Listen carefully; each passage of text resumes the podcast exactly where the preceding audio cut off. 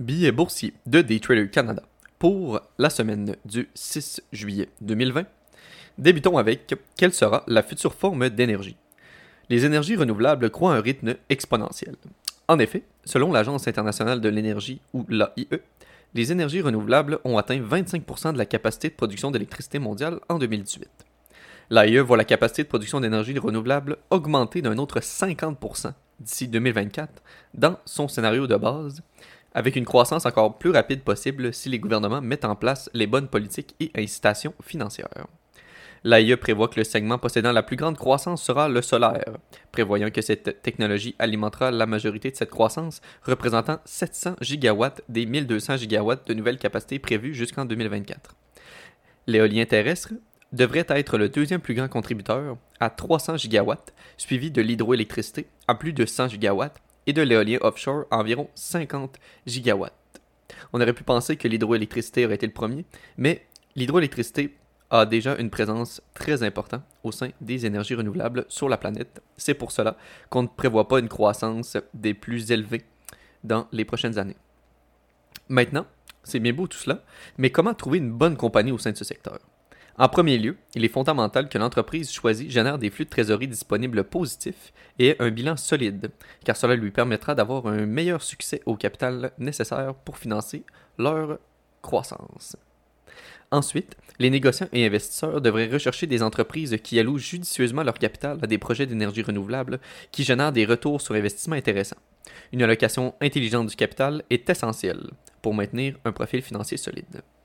Avec ces caractéristiques à l'esprit, voici certains titres sur notre liste de surveillance. Tout d'abord, il y a Brookfield Renewable Partners sur le New York Stock Exchange BEP. Donc, c'est l'une des, des, plus grandes sociétés d'énergie renouvelable cotées en bourse au monde. Elle exploite une plateforme mondiale multi-technologie qui comprend des installations de production d'énergie hydroélectrique, éolienne et solaire, ainsi que des actifs de stockage d'énergie. Ensuite, on a First Solar, donc qui est coté sur le Nasdaq comme FSLR, qui est l'un des leaders dans le développement de panneaux solaires. Les modules que l'entreprise produit sont plus grands, ainsi produisent de l'électricité à un coût par watt inférieur à celui des panneaux traditionnels à base de silicium. Ils fonctionnent également mieux dans des conditions chaudes et humides, ainsi qu'à travers la neige et euh, les débris, puisqu'ils les évacuent plus rapidement. Ces caractéristiques les rendent idéales pour les applications à l'échelle des services publics. Puis finalement, on a Next Era Energy, donc sur le New York Stock Exchange, NEE, e, qui exploite deux secteurs d'activité. Tout d'abord, les services publics d'électricité à tarifs réglementés qui distribuent l'électricité aux consommateurs et aux entreprises.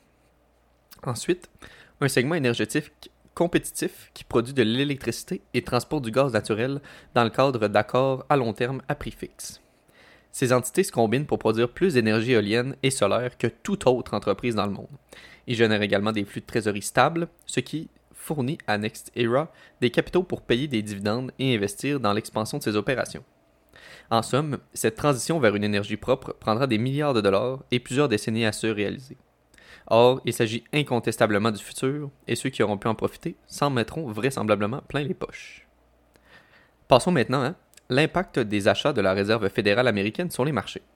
Pour faire suite au billet de la semaine dernière portant sur comment est-ce que la Réserve fédérale crée-t-elle l'argent, cette semaine, le livre des minutes, qui est le procès verbal de la dernière rencontre de la Fed du mois dernier, a été publié mercredi et a clairement démontré que les banques centrales sont toujours prêtes à fournir un soutien pendant un certain temps au marché. Donc, ce soutien se présente sous la forme d'achat de bons d'entreprise. En effet, tel que présenté euh, dans un billet datant du 14 mai, l'achat de titres de dette par la Fed n'est pas nouveau.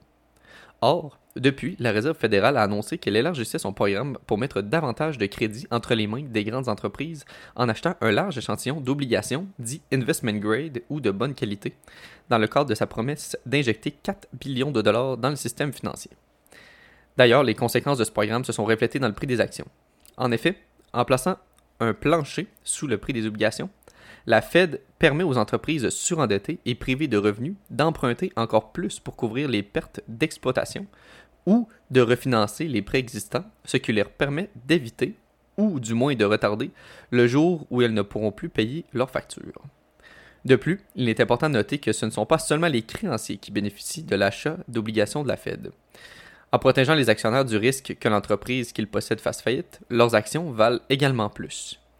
Et c'est cela qu'un marché qui peut ressembler surévalué aux yeux de plusieurs a retrouvé presque tout ce qu'il avait perdu au cours des dernières semaines, malgré un taux de chômage élevé et certaines données économiques plutôt pessimistes.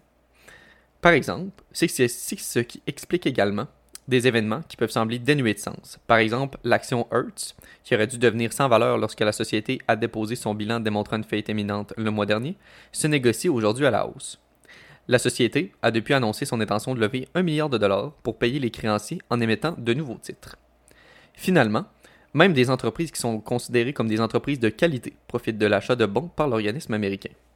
Apple qui utilise principalement sa dette pour faire des rachats d'actions, pourrait possiblement profiter de ce programme, les termes pour une entreprise étant simplement qu'une entreprise doit avoir des opérations importantes et une majorité de ses employés basés aux États-Unis. Il y a donc toutes les raisons de s'attendre à ce qu'Apple puisse et émette à nouveau des obligations dans un avenir rapproché, à un taux encore plus bas, pour financer les rachats d'actions et les dividendes. Cela, à son tour, soutiendrait très probablement le cours du titre.